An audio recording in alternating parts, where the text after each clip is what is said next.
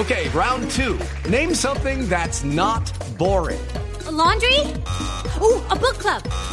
Computer solitaire, huh? Ah, sorry, we were looking for Chumba Casino. That's right. ChumbaCasino.com has over 100 casino style games. Join today and play for free for your chance to redeem some serious prizes. ChumbaCasino.com. No purchase necessary. Full prohibited by law. 18 plus terms and conditions apply. See website for details. Blue Jeans. Blue Jeans. Con María Clara Gracia, Amalia Londoño, Natalia Orozco y Tito López. En Blue Jeans. Por Blue Radio y BlueRadio.com. Y en otras noticias, pues la Corte Suprema de Justicia avaló la extradición a Estados Unidos de alias El Loco Barrera. Todos los detalles los tiene Daniela Morales. Así es, la Sala Penal de la Corte Suprema de Justicia le ha dado vía libre a la extradición del narcotraficante Daniel Barrera Barrera, alias El Loco Barrera. Recordemos que Barrera fue capturado en Venezuela y es requerido por una corte de Nueva York por los delitos relacionados con el tráfico de drogas hacia los Estados Unidos. En la solicitud se había indicado que el loco Barrera es un gran productor y traficante de toneladas de narcotráfico a gran escala. Ha comprado además toneladas de pasta de cocaína cruda o base de cocaína a miembros de las FARC en Colombia.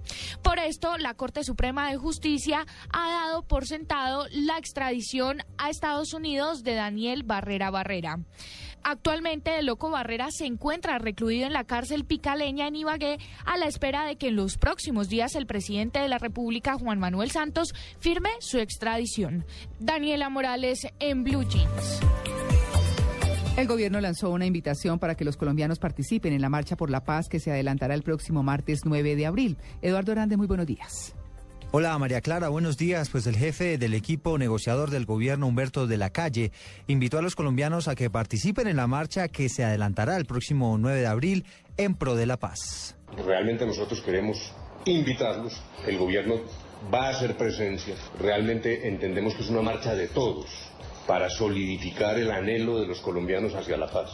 De la calle dijo que es necesario dejar a un lado los tintes políticos. Nosotros entendemos y respetamos a las personas que no creen que se deba hablar con ciudadanos en la condición delincuencial de quienes están en La Habana. Eso lo entendemos. Pero creemos que esta sociedad tiene que ser un ejercicio entre nosotros, entre los que estamos desarmados y en paz, de tratar de mirar también nuestras diferencias y resolverlas de manera unificada frente a la invitación que se le ha formulado a la guerrilla de las FARC para que deje las armas y se integre a la vida democrática normal. Recordemos que el martes habrá día cívico en Bogotá, justamente en respaldo a esta iniciativa. Eduardo Hernández, Blue Radio.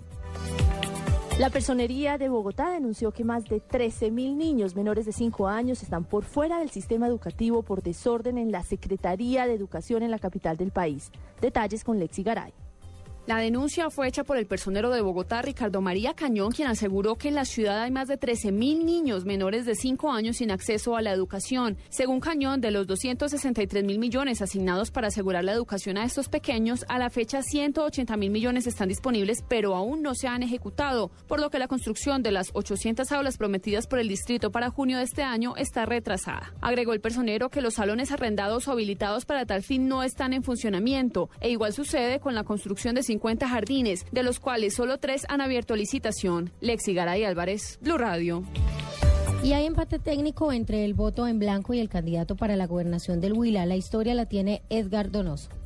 Las elecciones en el departamento del Huila serán de voto finish. Según una encuesta realizada por la firma IE Consultores para un diario regional, el voto en blanco, el único contrincante del candidato que aspira a la gobernación, está a tres puntos porcentuales de alcanzarlo. El voto en blanco registra un 36.7%, mientras el candidato Carlos Mauricio Iriarte un 40.3% y un 20% de indecisos definirían el ganador. Entre tanto, el gobierno departamental confirmó que más de 729 mil personas podrán votar en estas elecciones atípicas. Sandra Jimena Calderón, secretaria de Gobierno Departamental. Bueno, el censo electoral en el departamento del Huila registra un total de 729.730 personas aptas para ejercer su derecho al voto y tenemos habilitadas 1.537 mesas en todo el departamento, tanto en la parte urbana como en la parte rural. Las elecciones atípicas en el departamento del Huila para elegir gobernador se llevarán a cabo el próximo 14 de abril, el mismo día en que se elegirá el nuevo presidente de Venezuela. En Neiva, Edgar Donoso, Blue Radio.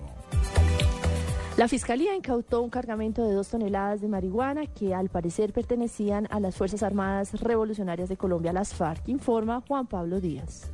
Durante su visita a la ciudad de Armenia, la directora nacional del Cuerpo Técnico de Investigaciones de la Fiscalía, Marixa Escobar, acaba de confirmar la incautación de dos toneladas de marihuana en la ciudad de Pereira. Se hizo una incautación de 1.700 kilos, alrededor de dos toneladas de marihuana que se encontró en un camión en el barrio Villavicencio de la ciudad de Pereira. La funcionaria dice que hay indicios de que este alijo de hierba pertenece al sexto frente de las FARC. Sí, efectivamente, estamos frente al trabajo que el señor presidente de la República ya dio aviso sobre exterminar o acabar esas ollas de microtráfico. Durante el operativo realizado por personal del CTI del Valle del Cauca no hubo capturados. Juan Pablo Díaz, Blue Radio.